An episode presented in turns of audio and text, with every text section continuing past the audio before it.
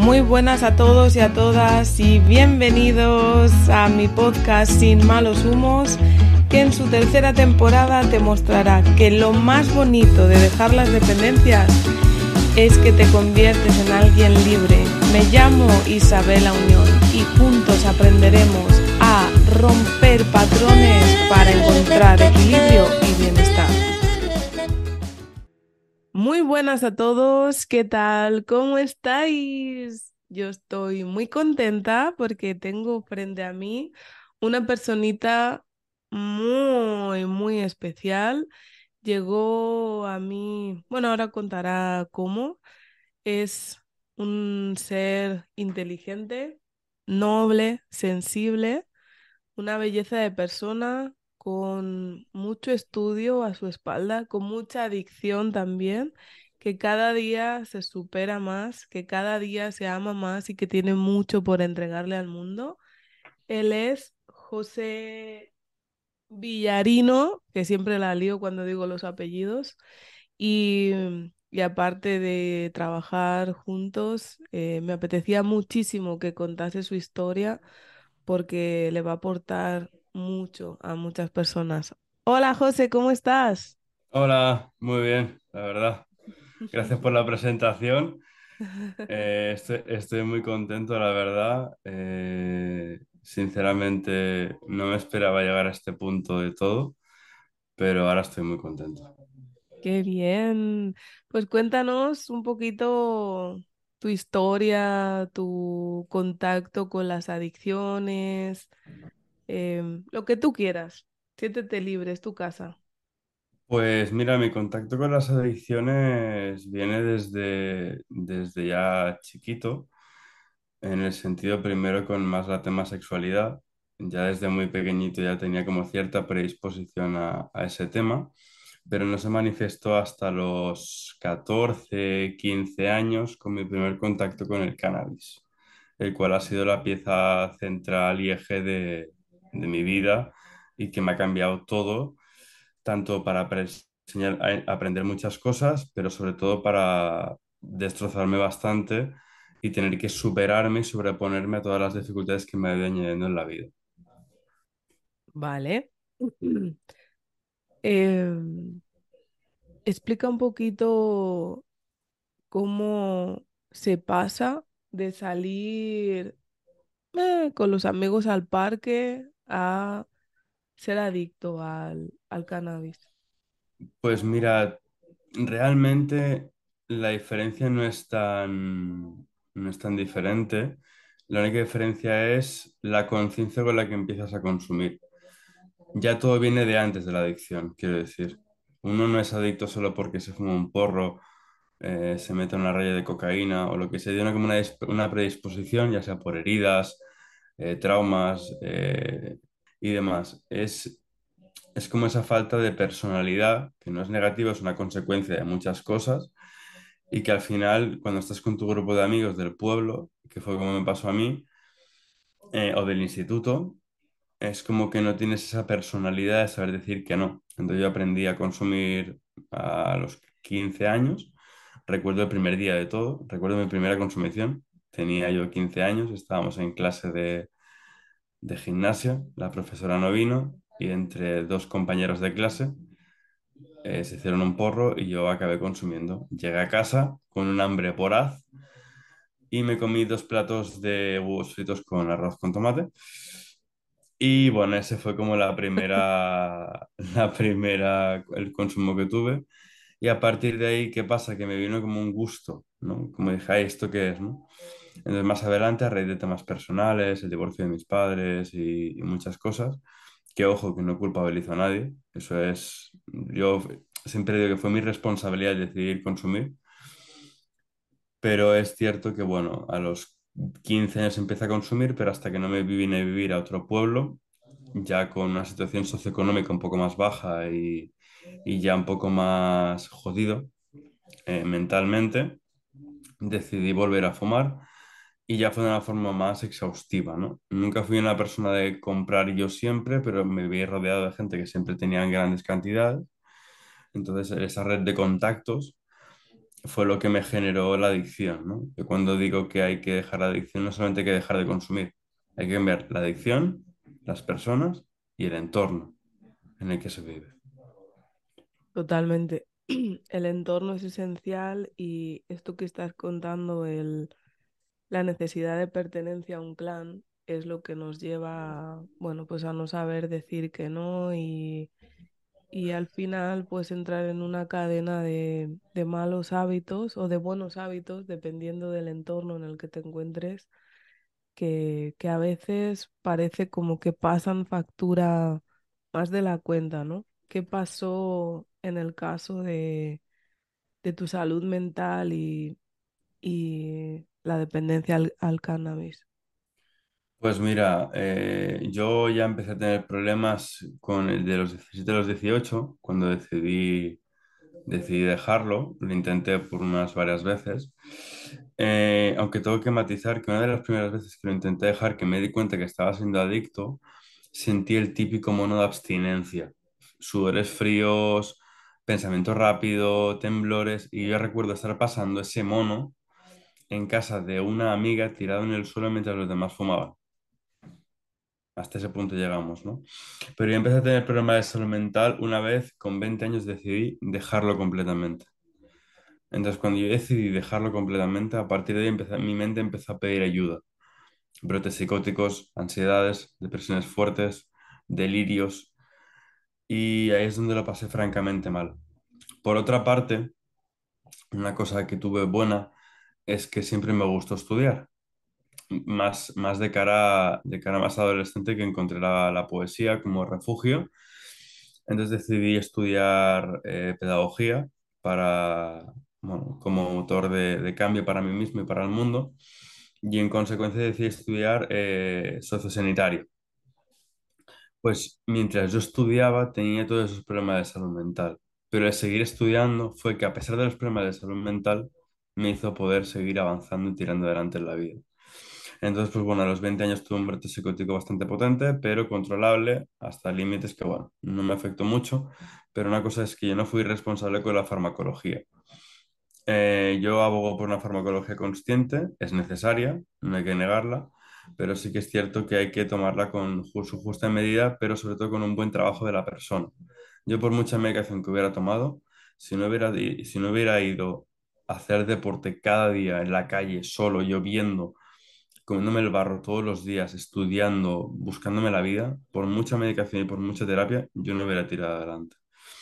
Entonces, a los 22 me dio otro brote, el cual fue el más gordo. Eh, vino la policía, perdí los papeles y ya fue desastroso.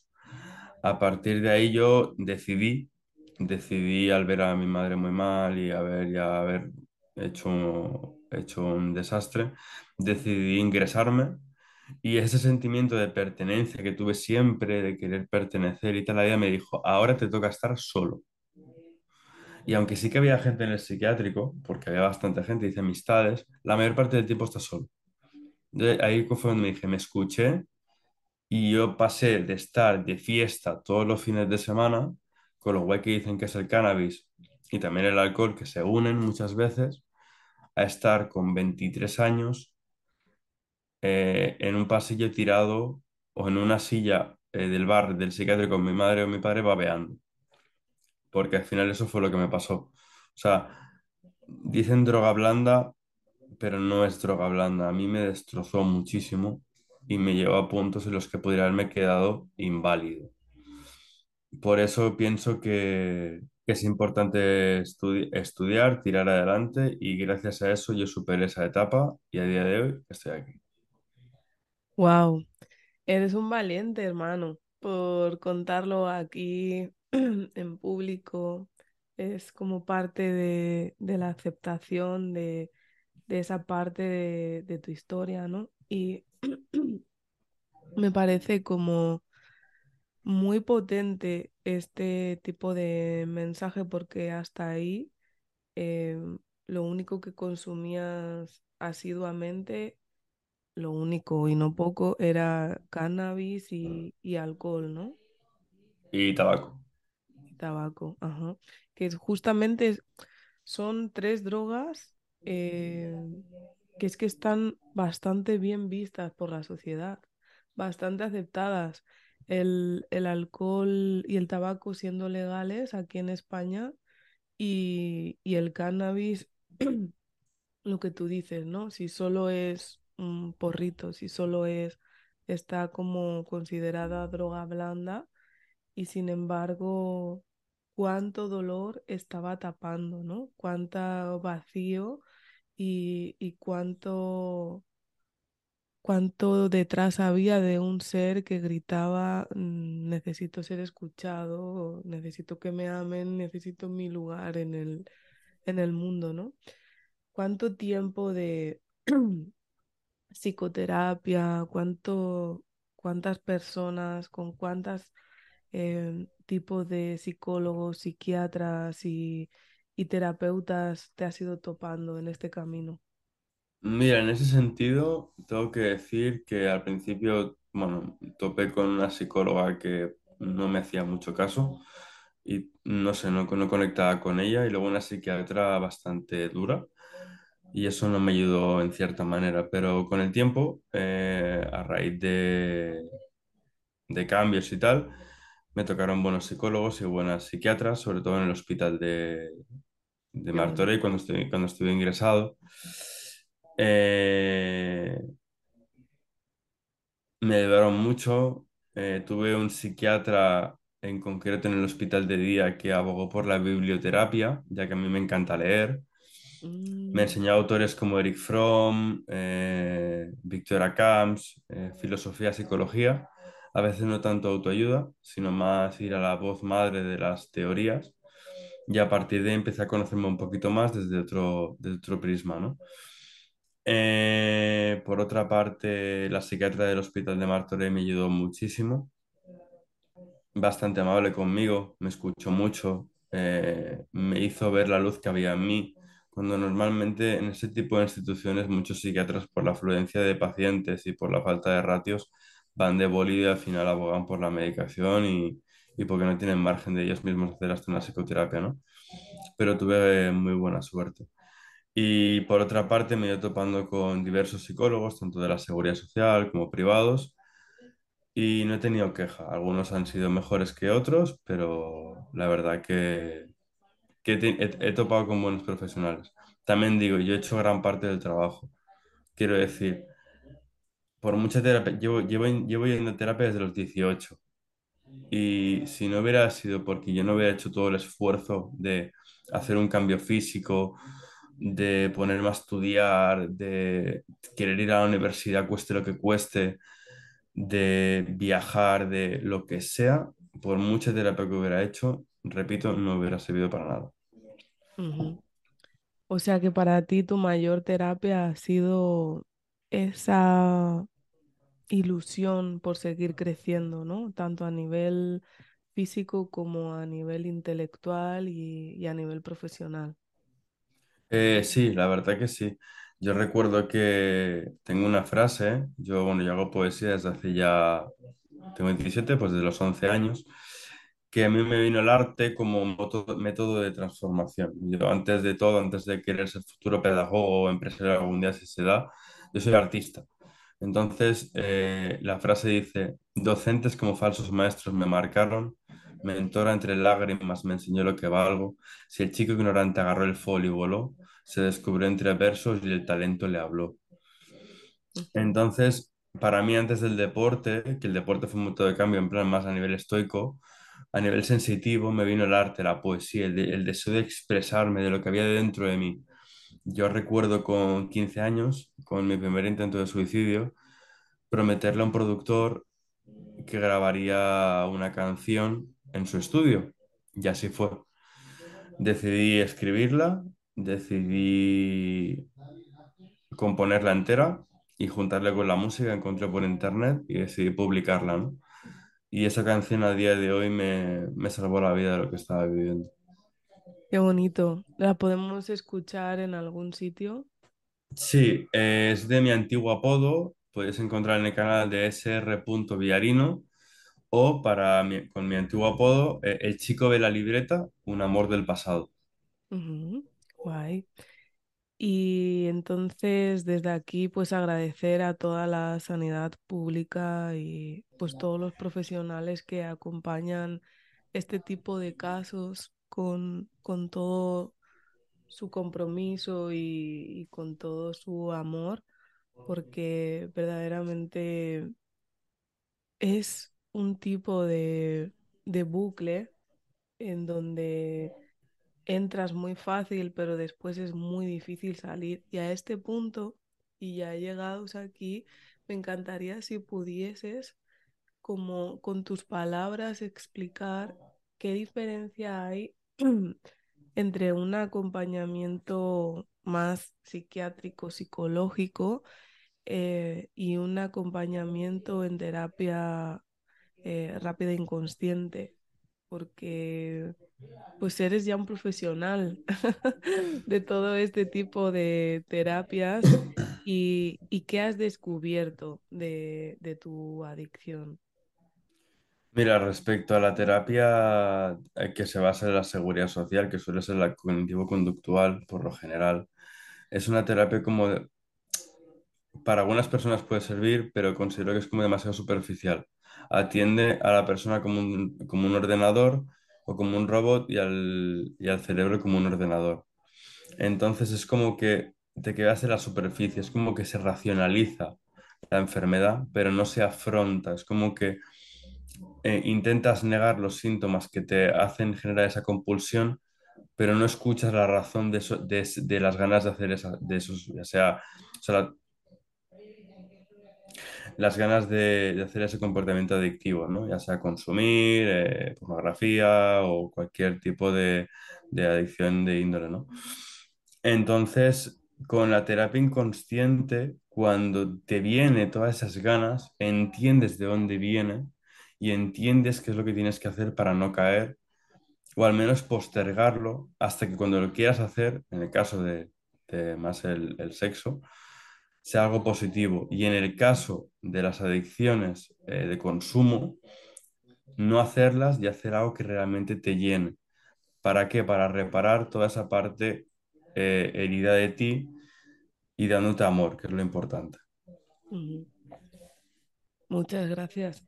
La verdad es que mm, es, es complejo, por ejemplo, explicarle a una persona que pues que es adicto al, al cannabis, ¿no?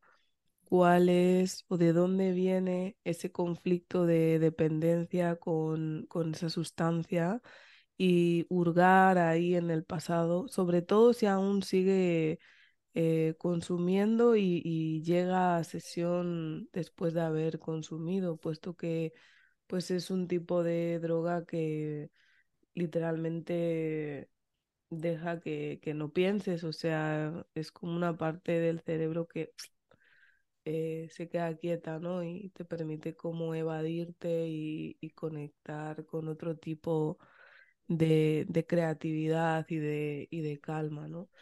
Y honestamente, eh, cuando hurgamos, como en tu caso, ¿no? Que fue como a ver de dónde viene ese conflicto que te hace una y otra vez repetir la, la dependencia.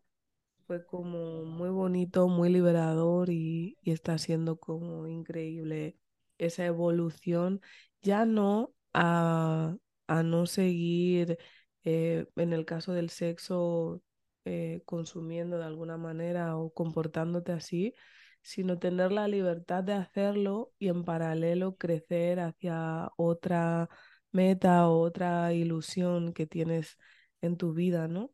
En este caso Fíjate que lo que más está ocurriendo es un crecimiento exponencial en pro de, bueno, de, de agarrar tu historia y brindársela al mundo e intentar, eh, pues, dejarlo mejor que lo encontraste, ¿no? ¿Hacia dónde te estás dirigiendo ahora que que bueno, que de alguna manera estás como más consciente de todo lo que sucedía en tu vida cuando empezó eh, toda esta adicción al sexo. Pues mira, en primer lugar, hacia dónde me dirijo eh, es a mí mismo, en primer lugar. vuelvo a casa, que es donde siempre quise volver, que es dentro de mi corazón. Y en base a mi vida, eh, lo que me viene primordialmente es recuperarme, porque ya ahora estoy de baja, y más de cara ya a, futuro máximo es sacarme mi carrera de pedagogía, poder impartir conferencias de educación, eh, montar empresas relacionadas con la educación y en un término ya más eh, sanador espiritual, por así decirlo, me gustaría poder brindar con mi historia también, a lo mejor de una forma un poco más sentida, pueda sonar un poco más explícita en algunos momentos, pero con música y con poesía ayudar a gente a sanar. Hacer una poesía consciente, la cual, como dice un autor, no recuerdo el nombre, los límites de mi lenguaje son los límites de mi mundo. Entonces, a partir de con el lenguaje, dar abertura a la gente y dar eh, voz con mis canciones. Mm, qué bonito.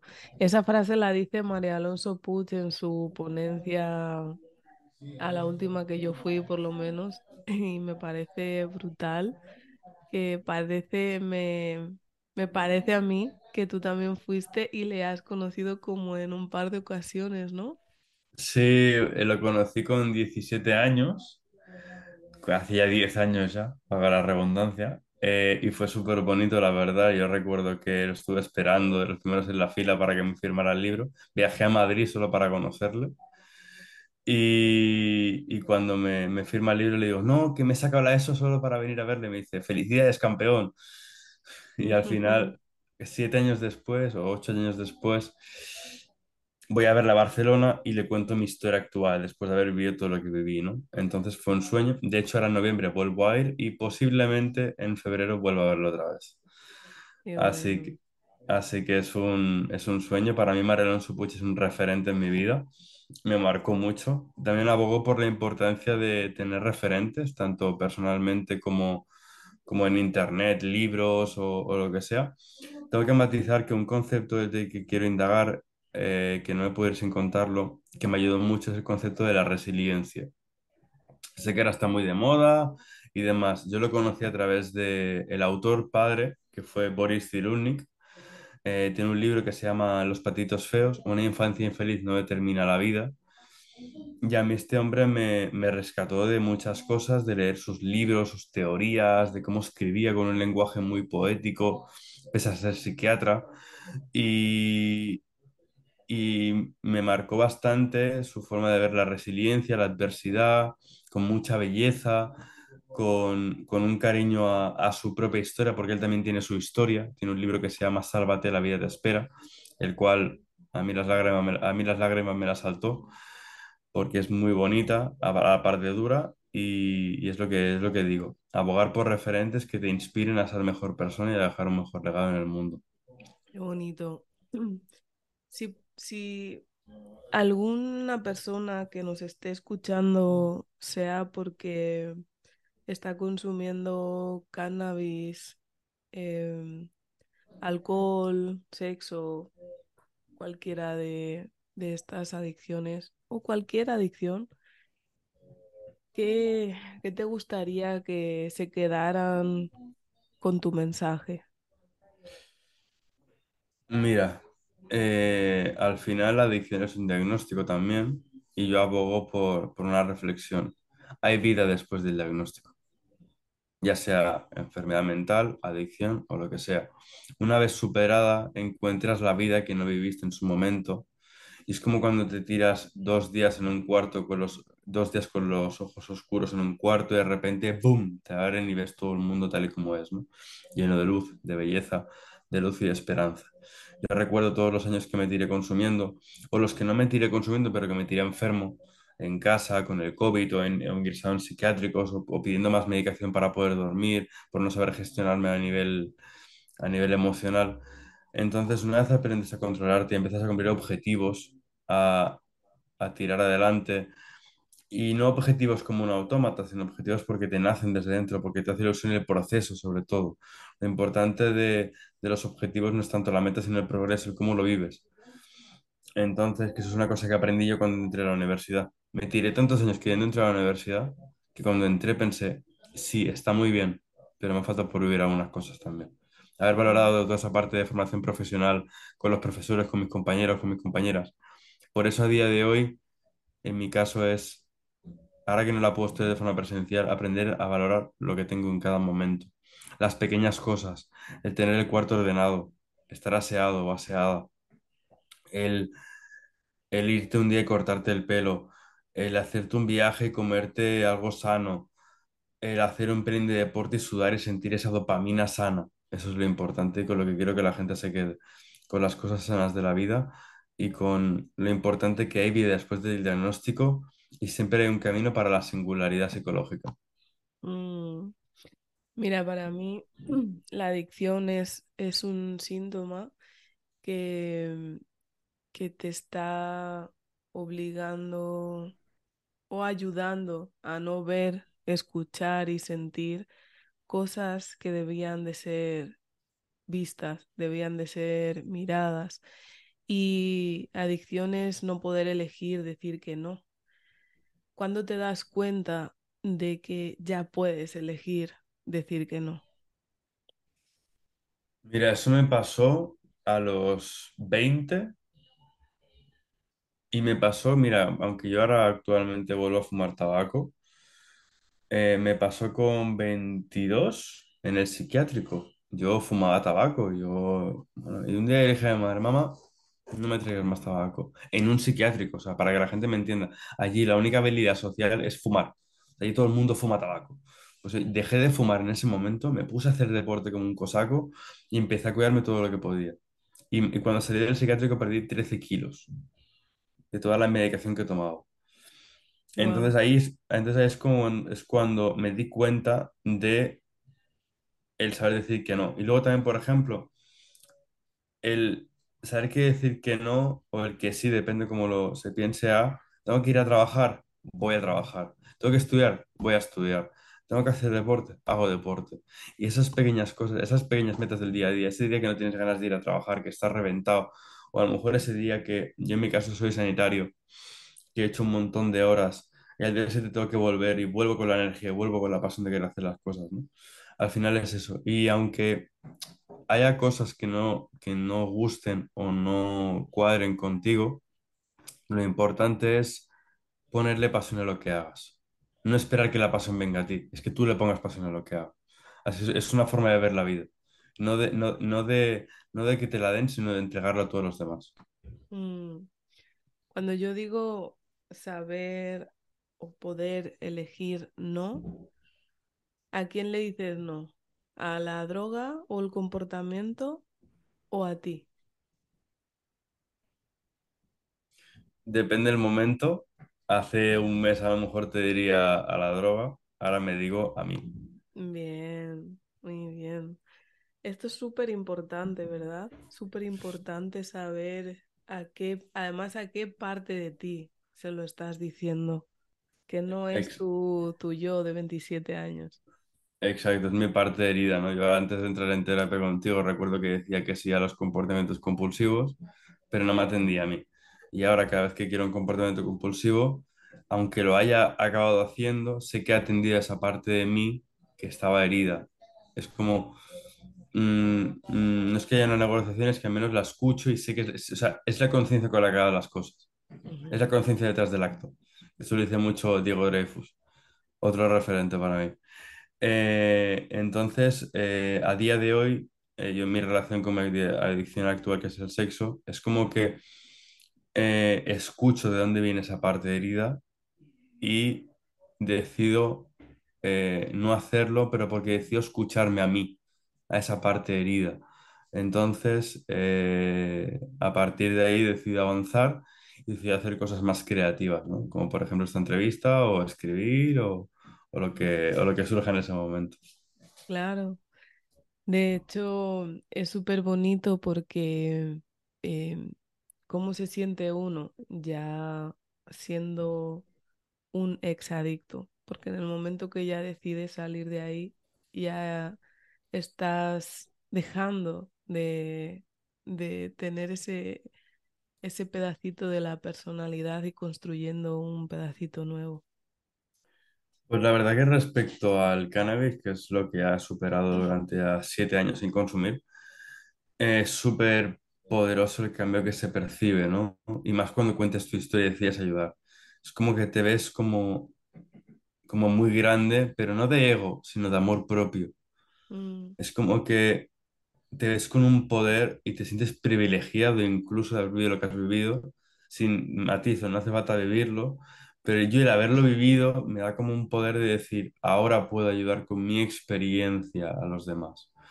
Y es súper poderoso, yo me siento francamente bien cuando, incluso tengo gente a mi lado que fuma, eh, que no suele ser muy puntual porque en mi entorno no hay gente que fume eso, ¿no? Pero cuando hay alguien que fuma, es como que tengo un completo rechazo a ese tipo de sustancias, ¿no? O sea, mi, mi cuerpo y mi serie de repente lo rechazan en todo momento, ¿no? Yo, por ejemplo, no consumo alcohol, no consumo nada más que tabaco a día de hoy, que ya lo trabajaremos en algún momento, pero, pero es cierto que, que lo importante es seguir avanzando. A veces lo perfecto es, los, es lo enemigo de lo, de lo, de lo suficientemente bueno. Entonces, no hace falta que ninguna sanación va a ser perfecta desde que empiezas hasta que se finaliza, aunque nunca se finaliza, siempre hay cosas que trabajar. Pero no todo es ascendente, siempre subidas, bajadas, subidas, bajadas. Pero lo importante es que esas subidas y bajadas sean ascendentes en el proceso. Totalmente, totalmente.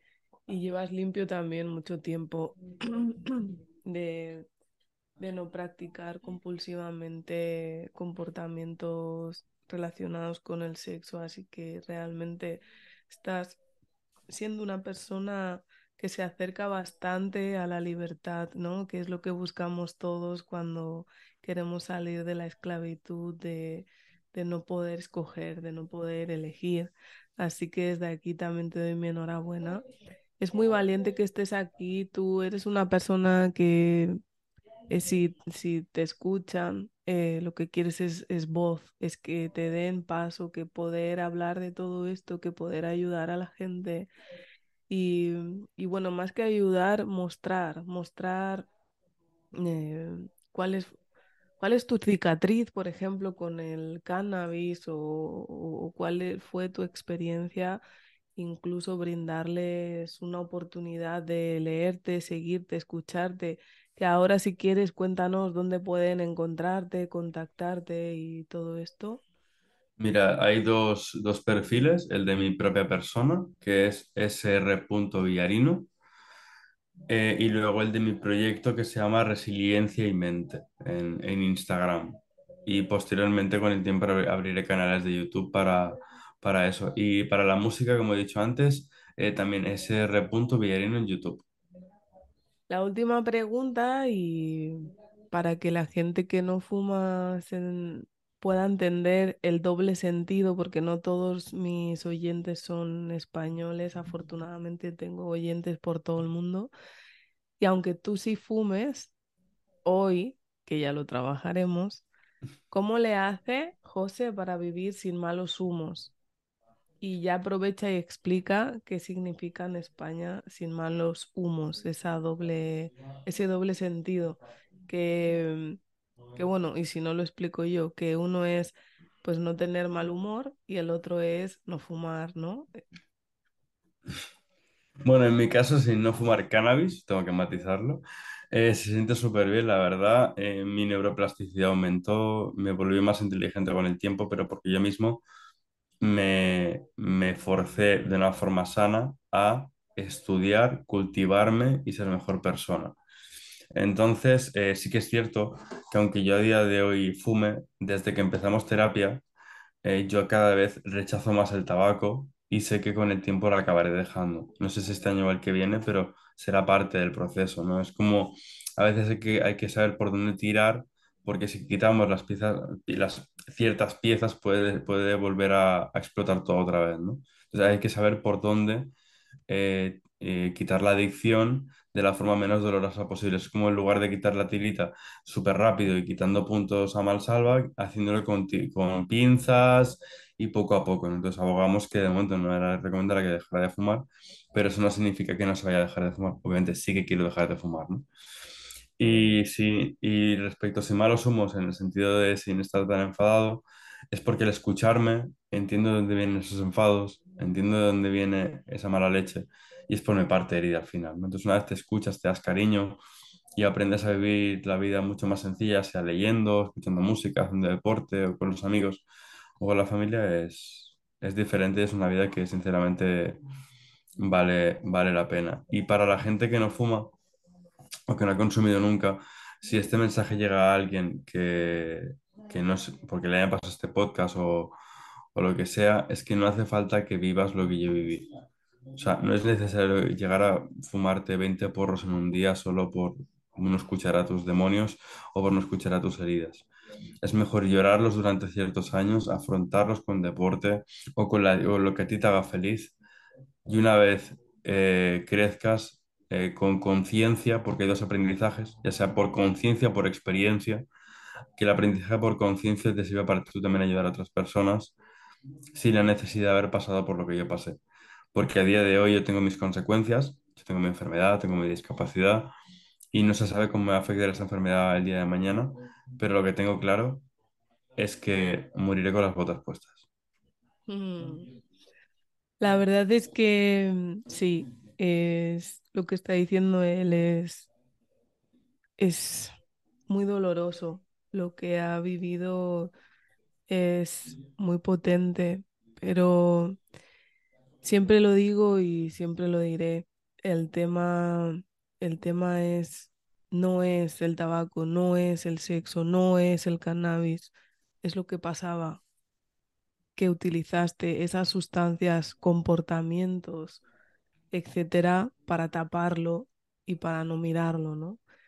Entonces, seamos conscientes y miremos al inconsciente y, y solo quiero acabar este podcast diciendo que lo más bonito de ser adicto es la persona en la que te conviertes cuando, bueno, eres libre, ¿no?